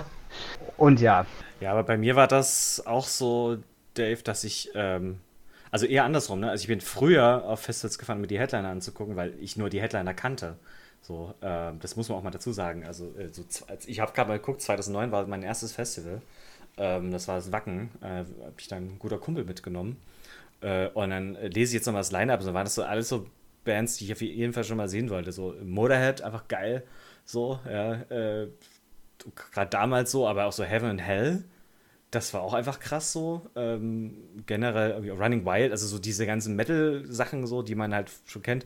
Und ich sehe gerade auf den Liner sind auch so echt schon ein paar schwierige Bands drauf, wenn ich das jetzt so, so ein Freiwill steht da unten, okay. Aber ich glaube, die haben später auch nochmal auf dem Wacken gespielt und waren relativ weit oben sogar, wenn ich mich, naja, äh, schwierige Geschichte, andere Geschichte. Äh, und heutzutage bin ich auch eher bei dir, wenn ich so, also das war jetzt zum Beispiel bei dem Highfield 2018, was du jetzt erwähnt hast, da war ich auch eher nicht wegen den Headlinern so, sondern dachte ich mir auch geil, ich warst du nie auf dem Highfield Highfield ist relativ in der Nähe. Guckst du dir mal an. Ähm, und dann waren dann auch eher so Bands wie Fjord, äh, Rogers etc., also so fünf, sechs, sieben Bandnamen, die ich da hintereinander gelesen habe, die aber unten waren, wo ich genau wusste, ich fange ja 13 Uhr an und dann bin ich 16 Uhr durch mit. Ähm, die mich dann eher hingezogen haben, so, wo ich sage, ja, da habe ich mal Bock wieder zu sehen, irgendwie alle beieinander, mit denen noch ein bisschen schwatzen vielleicht. Geil, so das, das Highfield 2018 hatte halt auch diesen krassen Do Nots Festival-Moment, die ja eingesprungen sind für, ja, so für, Bad Religion und die dann halt Salon gespielt haben. Und die haben ja irgendwie 15 Minuten danach, nachdem die von der Bühne waren, haben die das noch gesungen. Dann kamen die ja nochmal auf die Bühne und haben gesagt, ihr könnt jetzt aufhören. So. Ja. Äh, und das ist halt die springen krass. dieses Jahr wieder für Bad Religion. Ja, ich weiß, das ist super witzig. Aber die sind ein bisschen eher. Die, die ja. 2018 sind so irgendwie im ICE schnell rübergefahren. Ja, so. ja, ja. Ja, aber das war auch eigentlich mit das geilste Durance-Konzert, was ich bisher gesehen habe. Ich habe schon diverse gesehen. Und dieses Jahr zum Highfield wäre ich halt eigentlich nur gefahren wegen halt ähm, Wegen halt äh, Fever, nee, nee, wegen Fever tatsächlich. Und, und jetzt spielen die da nicht mehr. Also habe ich da jetzt nicht mehr unbedingt einen Grund hinzufahren, weil ich denke, ey, die willst du halt unbedingt mal live sehen. so und ja. Ich habe sie am Wochenende live gesehen. ja, das, das ist. Und es war so anstrengend, die zu fotografieren, weil die nur rumgehüpft sind. Und zwar wirklich so, ich weiß nicht, ob die einen Anfall hatten auf der Bühne, aber ungefähr so sah es aus. Nee, nee, die, nee, nee, das machen die immer. Das, das, das, das, ist ja der Grund, warum ich die mal fotografieren will. Ja, weil die diese Energie her hatten. Ich, ich, fand ich heftig. Glaube ich, das, das ist, glaube ich, die Band, also es ist, glaube ich, eine der besten Bands, die die letzten, keine Ahnung, fünf Jahre hervorgebracht haben. Ja, nee, aber ich glaube, das ist echt, also so was Lineups angeht und auch gerade so kleinere Bands, die man auch so ein bisschen pushen kann durch Festivals, finde ich immer total schön. Also gerade auch so, so zu sehen, ähm, dass zum Beispiel für äh, das Taubertal 2020 wären Blond im Steinbruch, also quasi als Warm-up gebucht worden so als ähm, kleine Band, die vielleicht ein bisschen Stimmung macht, aber sind halt einfach nicht bekannt. Und jetzt haben die halt auch die Sounds von Nature Bühne, also die zweitgrößte quasi komplett gefüllt und ähm, es war eine richtig geile Stimmung da. Und dass man irgendwie so ein bisschen dieses Wachsen von Bands anhand von wel auf welchen Bühnen die auftreten, auf welchen Festivals sie auftreten, auch so ein bisschen sehen kann und ähm, auch wie viel, wie viel so ein Festivalauftritt für eine Band auch bringt an, an Klicks, an Followern, an Aufmerksamkeit. Gerade bei den kleineren Bands finde ich halt wirklich richtig schön. Also dass man da so ein bisschen auch, bisschen auch supporten kann. Ähm, und auch gerade irgendwie zum Beispiel jetzt am, am Taubertal gab es halt den Emergenza Bandwettbewerb. Und da auch, die sind ausgerastet vor Freude, dass sie da Leute fotografieren wollen mit Pressewesten im Graben, so ungefähr. Äh, das ähm, ist einfach irgendwie schön zu sehen, da freut man sich halt total mit. Du hast ja auf, auf Festivals für, für kleinere Bands die Möglichkeit, ähm, auf dich aufmerksam zu machen, abseits von so einem Auftritt. Ne? Ähm, Gerade wenn du so auf so größeren Festivals mit 40.000 Leuten bist und dann solche Aktionen machst, was weiß ich, wie Schmutzki oder so, die dann äh, äh, mal einen Wegdienst machen. Äh, oder ich habe, glaube ich, Kraftclub dieses Jahr auch gemacht, also das machen ja Bands dann auch gern mal, aber das ist halt immer noch was anderes, weil das ist halt, das erzeugt Reichweite, die du nirgendwo anders bekommst. Das sind Sachen, darüber redet man auch jetzt noch ähm, irgendwie sechs Uhr so ein Auftritt früh am Morgen von so einer Band, die du nachher eh nochmal auf einer Bühne siehst. Ja, und das sind so die besonderen Momente, die dann Festivals ausmachen. Und ich meine, das, das machen Bands sehr oft, die sich ein bisschen was ausdenken, auch mit den Veranstaltern, ne? Donuts, die irgendwie Rock im Park eröffnen, 14 Uhr einfach und dann sozusagen, wir machen ein bisschen Frühsport. Und der ganze Bums ist da schon voll, ja, obwohl du weißt, normalerweise als Eröffnungsband, da kommen vielleicht drei Leute hin, die schon zufällig da waren und der Rest ist Security. Ja. Ähm, ich glaube, da ist immer sehr viel Potenzial da. Und jetzt würde, würde mich mal interessieren, wenn ihr jetzt über Festivals nachdenkt, ähm, so allgemein auch die ihr jetzt schon gesehen habt, ähm, habt ihr irgendwie besondere Momente? Jetzt mal, die Donuts-Show haben wir schon irgendwie äh, halb ein bisschen angesprochen, Dave, aber wo ihr sagt, das ist was, also da werde ich in 10 Jahren, 20 Jahren auf jeden Fall nochmal drüber erzählen, jedes Mal, wenn ich irgendwie über Festivals nachdenke und Festivals rede. Habt ihr da so Momente? Äh, muss auch nicht nur einer sein, also. Äh. Tatsächlich, glaube der eindrücklichste ist Full Force 2016, mein erstes Festival. Letzter Tag, ähm, ich glaube um irgendwie 19 Uhr haben Bad Religion auf der Mainstage gespielt. Und es hat einfach, na, beim dritten Song hat es so unfassbar angefangen zu regnen. Ähm, das war wirklich krass. Und äh, das war uns aber so vollkommen egal, weil ähm, Bad Religion einfach diese Mainstage abgerissen hat und es war so geil. Und ähm, das ist, glaube ich, einer der eindrücklichsten Momente, wie ich halt ich glaube, in der ersten oder zweiten Reihe stehe und die halt ähm, Punkrock-Songs spielen und es wirklich aus Eimern gießt und halt ähm, währenddessen noch irgendwie so einer mit so einer großen aufpustbaren Insel, wo einfach irgendwie, wo einfach irgendwie eine Palme und halt, keine Ahnung, eine Rutsche drauf war, einfach da ähm, gecrowdsurft ist, das war einfach mega krass. Und, und vor allem gleiches Festival bei Hatebreed, die ich ja grottig langweilig finde. Also, also erstmal saß ich da auf dem Zeltplatz und wir waren nicht so weit weg, aber schon weit. Also du konntest die Mainstage sehen, aber das war lustig. Ich saß da zu Hatebild und du konntest, also ähm, die konnte ich halt hören, als würden die wirklich vor mir spielen gerade. Also so laut war, war Hatebreed. Und, und, vor allem kenne ich davon, kenne ich davon nur Bilder. Die haben also eine dieser riesigen Mülltonnen, diese riesigen schwarzen Mülltonnen, haben die einfach rumgetragen vor der Bühne bei Hatebreed. Wo ich mir auch so dachte, das habe ich halt, aber da habe ich halt ein, da habe ich halt ein Bild von gesehen und ich dachte mir so, das ist einfach irre. ja, das war. Da, da also das ist so, also ähm, ich, also wie, also wie gesagt, ich finde Hatebreed super langweilig, aber die Crowd, die ist schon cool, glaube ich, bei Hatebreed. Ja, mir sind es auch irgendwie so Stage-Dive-Momente von Bands, die halt irgendwie echt witzig waren. Ich meine, ich habe Hämatom noch, noch nie live gesehen, aber da Stage-Dive ja tatsächlich der Schlagzeuger, also Süd, immer mit seinem Schlagzeug ähm, und lässt sich quasi auf so einem Podest über die Menge tragen. Äh, jetzt dieses Jahr im Taubertal ist Sibi von Itchy äh, auf seinem Gitarrenkoffer surfend äh, das macht er immer. rumgehüpft. Äh, das war sehr cool und mein, ich glaube, mein Lieblings-Stage-Moment ist äh, 2019 am Taubertal auch die Do-Nots. Ähm, da ist Ingo äh, quasi, hat, ist gestagedived oder gecrowdsurft bis zur ich glaube, bis zur Rollstuhltribüne oder bis zur VIP-Tribüne, auf jeden Fall irgendeine Tribüne und ist von da runtergesprungen und wurde fallen gelassen. wie oft dieser, dieser Mann auch irgendwo fällt und sich dann eine Rippe bricht. Ja, das, das war irgendwie damals ein, einfach ein sehr witziger Moment. Auch generell die Show am Taubertal war, war sehr, sehr cool. Auch mit der Taubertaler Fleischlawine, wo dann alle von diesem Hang, von dem ich eben erzählt habe, äh, runter machen sollten, angeleitet durch die Donuts. Ähm, das war einfach sehr, sehr witzig.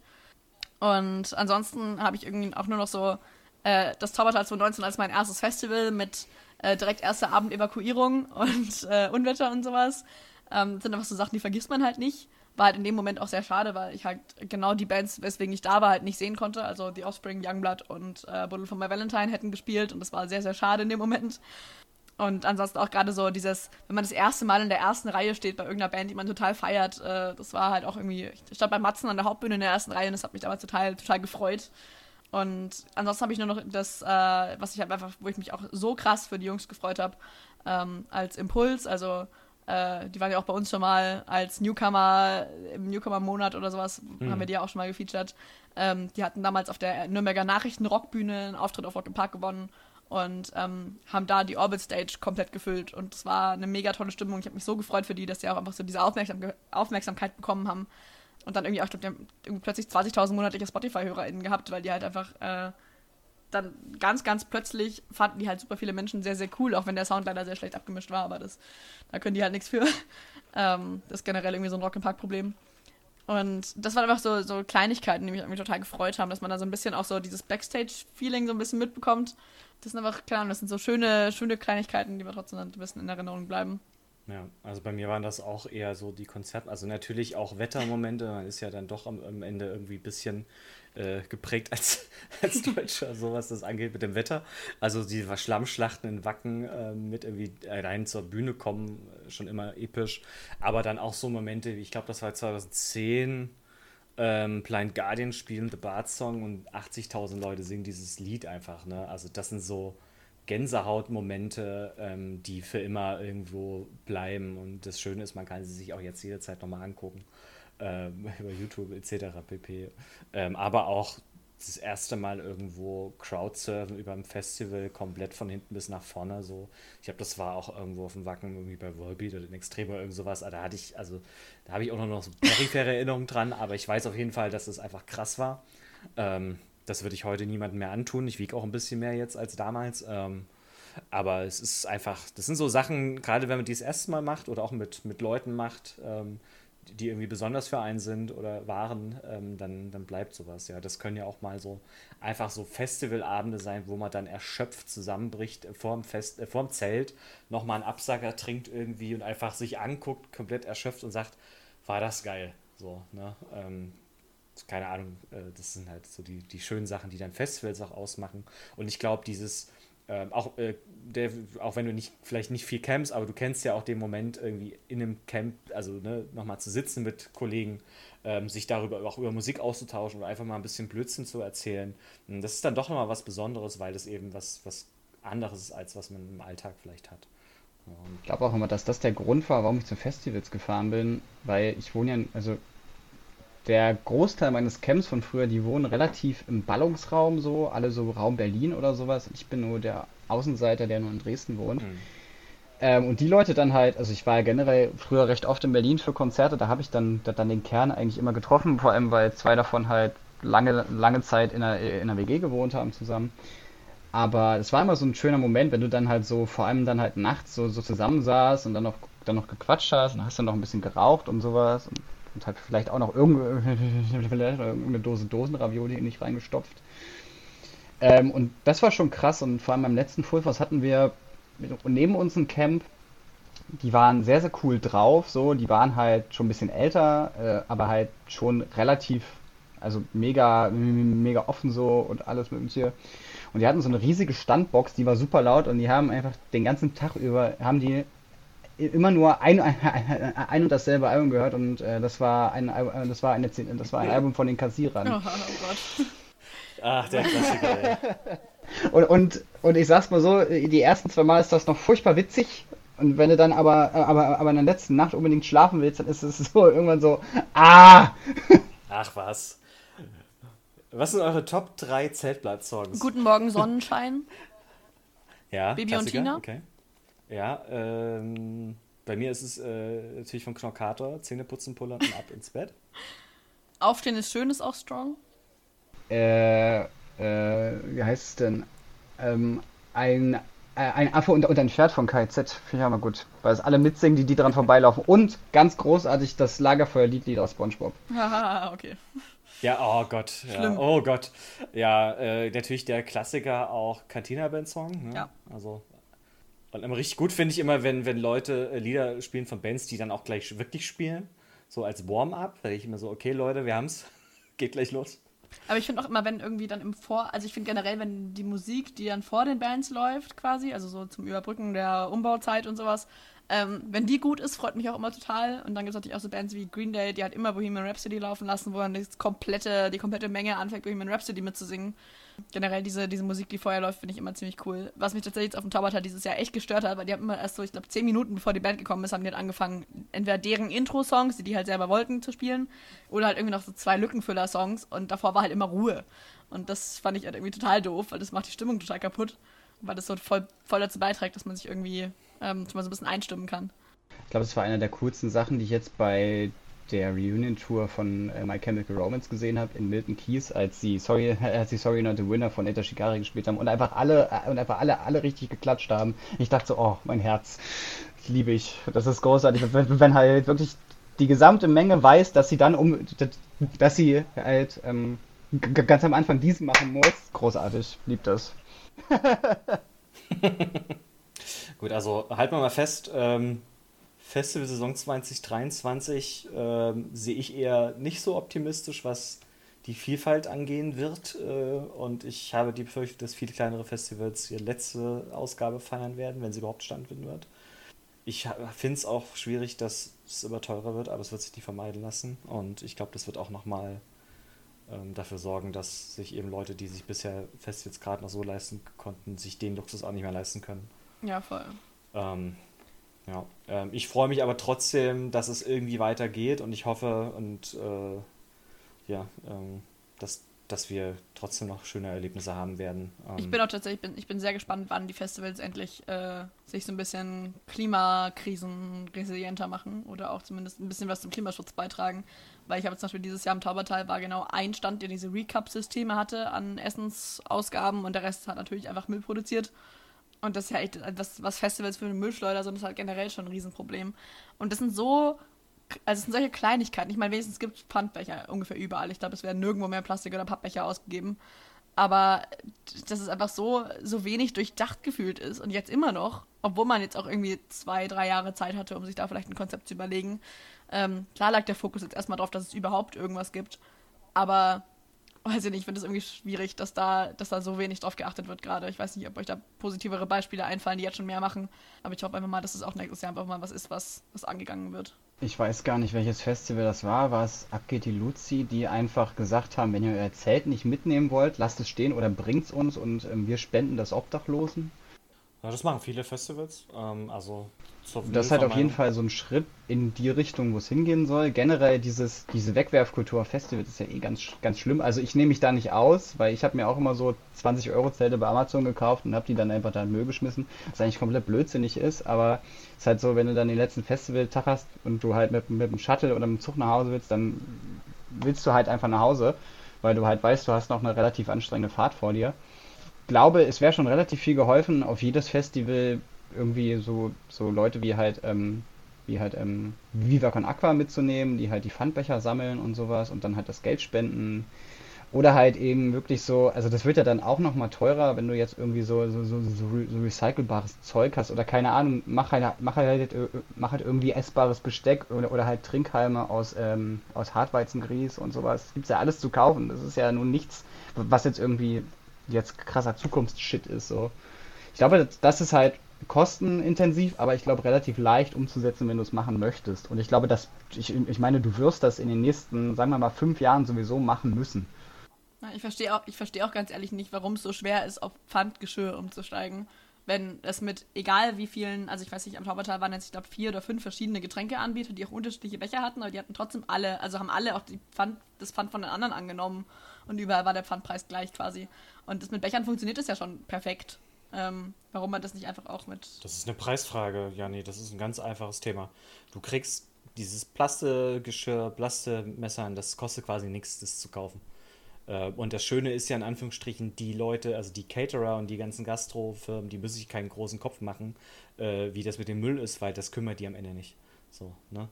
Die machen ihren Reibach und der Müll, das muss ja dann äh, der Veranstalter wegmachen.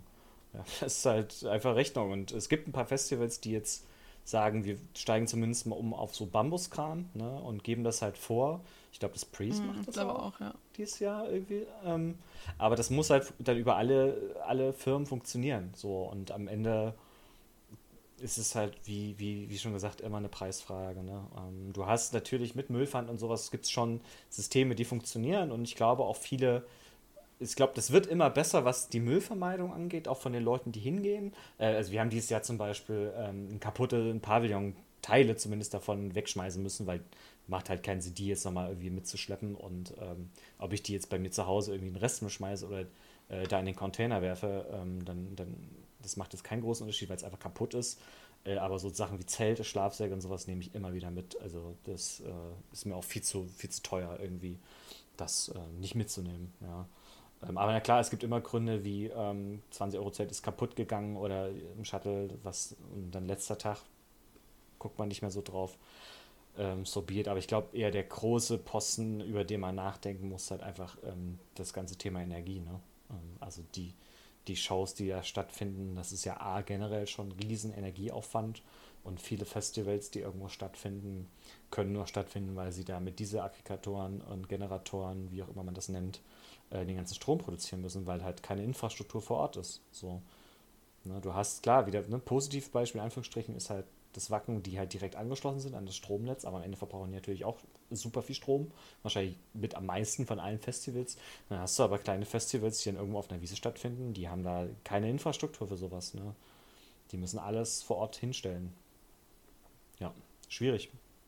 Gut. Äh, klang jetzt nochmal ein bisschen negativ. Äh, ich glaube, wir, wir sind uns nach wie vor einig, dass ähm, Festivals ein wichtiger Bestandteil ähm, unserer Branche, unseres Hobbys und äh, unserer Kultur sind ähm, und wie so alles im Leben sind auch Festivals äh, nicht äh, einem Wandel irgendwie gefeit und ähm, es wird was passieren müssen an allen Stellen und Mhm. es wird auch was passieren. Ne, und am Ende regelt ja der Markt. Das ist ja auch schön. Schön. Nochmal schön das FDP-Zitat reingebracht. Ihr, ihr, Ja, ihr, Christian. Lindner. ja. Hm. Ich weiß nicht, habt ihr noch was zu, zu Festival zu sagen? Sonst können wir gerade mal zu unserer Name-Drop-Kategorie über, überleiten. Das, das, das wäre ganz gut, weil ich muss in, naja, in 15 Minuten dann auch langsam mal los. Genau, ähm, dann kommen wir jetzt zu unserer Kategorie Name-Drops. Name Drop des Tages.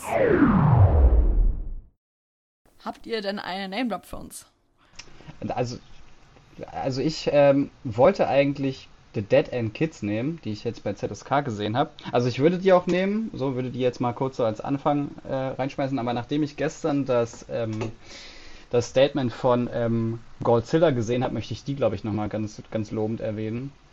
Ähm, die ja letztens, Zu dem Resist to Exist. ja genau, die ja jetzt, die ja jetzt, Hm. ich glaube, letzten Monat zweimal bei uns vorkam. Einmal als was unter dem Radar und einmal als Album der Woche, irgendwie so.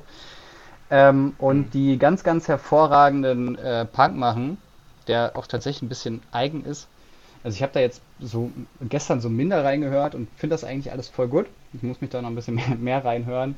Aber ich würde sagen, das ist auf jeden Fall so eine Band, die ähm, dieses ganze, diese ganze Sache von, wegen halt, ähm, also von wegen so, äh, wie nennt man das, Aktivismus eigentlich noch mal ein ganzes Stück besser verstanden halt als ganz viele andere Bands, die jetzt gerade so rumlaufen und halt ähm, sagen, dass sie halt, ähm, dass sie halt aktiv gegen Nazis stehen und sowas, aber dann ganz oft Sachen sagen und machen, die einfach komplett bullshittig sind.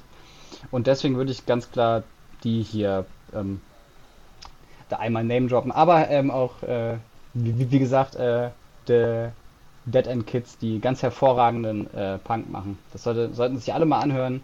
Die sind gerade ganz klein und werden gerade ganz groß. Die spielen in zwei Tagen zum Beispiel als Vorband von den Ärzten.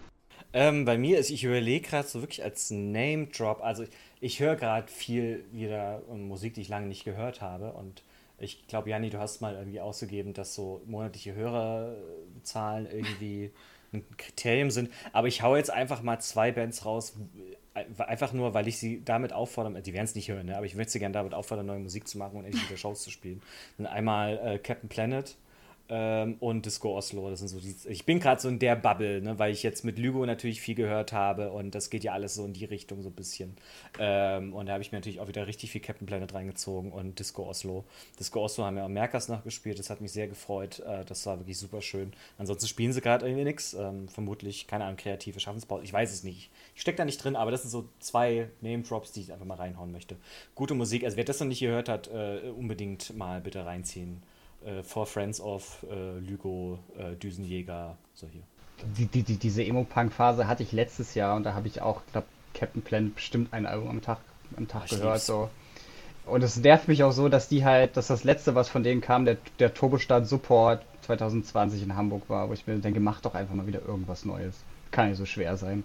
Ja, echt. Ja, von mir kommt, äh, also weil ich Moritz seine Band, die er wahrscheinlich das nächste Mal vorstellen möchte, nicht wegnehmen will, ähm, kommt jemand, den ich jetzt auch nur machen, äh, nur nehmen kann, weil mich Moritz sonst wieder anmeckern würde, dass der vielleicht schon ein bisschen zu groß ist als Name Drop. Äh, und zwar Nathan Gray. ähm, ich weiß, ihr kennt ihr bestimmt. Ah, ja, gut, das finde ich schon Also deutlich der zu ist groß. knapp an unserer Hörergrenze, die wir vorhin festgelegt hatten. Mit seinem Solo. Der hat ganze 23.000 monatliche HörerInnen. Ja, klein, aber jetzt mal, jetzt mal kleinen Moment, nur, nur weil den ganz viele nicht hören. Wie viele monatliche Hörerinnen hat, hat, Boys Sets Fire? 177.000. Ja, aber Ich Boys Sets Fire ist ja auch die- wieder die- was anderes als sein Solo-Zeug. Die, die, die, ja, aber ich glaube, ich glaube, mindestens 100.000 der Leute, die Boys It's Fire hören, kennen Nathan Gray. Aber er hat nur 23.000 monatliche gut. HörerInnen. Janni, du, du als Host darfst das natürlich Ja, genau. selber Ich würde würd ihn gerne also- name droppen, weil der auch auf dem Tabata gespielt hat, das eine sehr, sehr geile Show war und er zwischendrin richtig ausgerastet ist und jemanden hat rausschmeißen lassen. Und ähm, weil ich glaube, das war, also ich habe es Oh. nicht ganz mitbekommen, weil wir da an der Seite saßen, ähm, aber ich glaube, er wurde queerfeindlich angegangen, quasi von jemandem aus der dritten Reihe oder sowas, der auf Callejon gewartet hat, wo man sich auch denkt, ja gut, was deren Publikum so ist. Ähm, Ja, Classic und der ist dann wirklich ohne. Mikro quasi in den Graben, hat äh, die Security aufgefordert, den raus zu entfernen und ähm, also hat es auch wirklich durchgesetzt und der wurde dann entfernt. Das fand ich sehr, sehr gut. Genau, ich habe leider nicht ganz mitbekommen, was gesagt wurde, aber äh, Das, Das muss man, glaube ich, in dem Moment auch nicht. ja, fand ich einfach dann trotzdem, dass er halt auch dann dazu steht und auch irgendwie so die, die ähm, verkennen. Ich habe ich hab immer das Gefühl, gerade auf so Festivals will man sich wirklich nicht unbeliebt machen, gerade bei Veranstaltern oder sowas. Ähm, aber dass er dann auch seine Meinung quasi durchsetzt, fand ich sehr, sehr cool. Und auch, ich glaube, seine Fotografin ist dann auch runter und hat der Security genau gezeigt, wer es war und so. Und das, äh, genau, fand ich einfach gut. Und er ist, also, ich fand es sehr spannend, weil ich kannte von ihm vor allem die ruhigeren Sachen vorher. Also gerade so Monsters oder äh, Alone oder sowas, was wunder, wunderschöne Songs sind. Aber jetzt auf dem Top hat er, hat er halt gar nichts von dem ruhigeren Stuff gespielt und das kannte ich so gar nicht von ihm, aber fand es auch sehr, sehr cool. Genau. Ich würde auch sagen, ich würde auch sagen, Nathan Gray ist einer der besten Menschen, die man in der Musikbranche in diesem, in diesem Segment hat. So, also, also ich bin jetzt nicht unbedingt der größte Fan seiner Musik. Ich gehe jetzt dann wahrscheinlich im Dezember zu seinem Konzert in Leipzig, aber vor allem wegen Clowns. Diese, übrigens, Clowns auch noch, ist, ist, ist auch noch so ein Name-Drop. God Clowns ist eine der besten Punk-Bands, die es gibt auf dem äh, Planeten. Ähm, und da hat er tatsächlich jetzt auch jemanden aus dem Line-Up geschmissen, und zwar den Singer-Songwriter, der da vorher drin war, der als erstes spielen sollte, weil der sich, ich weiß nicht mehr genau, was es war, aber der hat sich auch ganz, ganz, ganz, ganz schlimm gegen irgendwas, nee, stimmt, nee, der hatte irgendwie, äh, irgend- der war, glaube ich, irgendwie sexuell übergriffig und hat das zugegeben und dann hat er den halt sofort, ja, sorry, aber du bist jetzt draußen so. Und ähm, ich finde, dass äh, Nathan Gray schon ein sehr, sehr krass, krass aktiver Mensch ist, auch dass der ja ganz oft, wenn irgendwas passiert, ähm, äh, da eine übelste Wall, Wall of Text zuschreibt, sofort, die halt auch einfach übelst, übelst reflektiert und, und jetzt nicht irgendwie großartiges, unnötiges Angreifen oder sowas ist, sondern halt übelst mit Fakten hinterlegt und sowas. Ja, finde find ich sehr, sehr gut. Also, also, also, also diesen Name, Name Drop würde ich tr trotz der, des Verfehlens der Reichweite erlauben. Lieb von dir. genau, aber ich dann sind wir auch schon am Ende angekommen. Ähm, dann bedanke ich mich bei euch, dass ihr dabei wart, auch mal in einer nicht so ganz standardmäßigen Besetzung. Ähm, Ja, auch mal genau, fein. und dann an alle Hörenden, äh, bewertet uns gerne auf Spotify und Co. und äh, ja, dann bis nur Aber nur mit fünf Sternen, natürlich. sonst nicht. Ganz fleißig. Äh, und ich mache noch, mach noch zum Rausschmeißen mal kurz Werbung für unsere Show am 13.10. in Hamburg im Hecken. Es spielen Lügo und Bad Assumption. Und wer es bis jetzt zum Ende gehört hat und mir als erstes eine Mail schreibt an Lucy at einem der Woche, schreibe ich direkt äh, auf die Gästeliste. Oh, da schreibe ich, da schreibe ich sofort eine Mail. Nein, du nicht. Du stehst schon drauf. Ja, dann äh, vielen Dank fürs Zuhören und ähm, bis zum nächsten Mal. Danke euch. Danke euch beiden. Ciao, vielen Dank. Tschüss.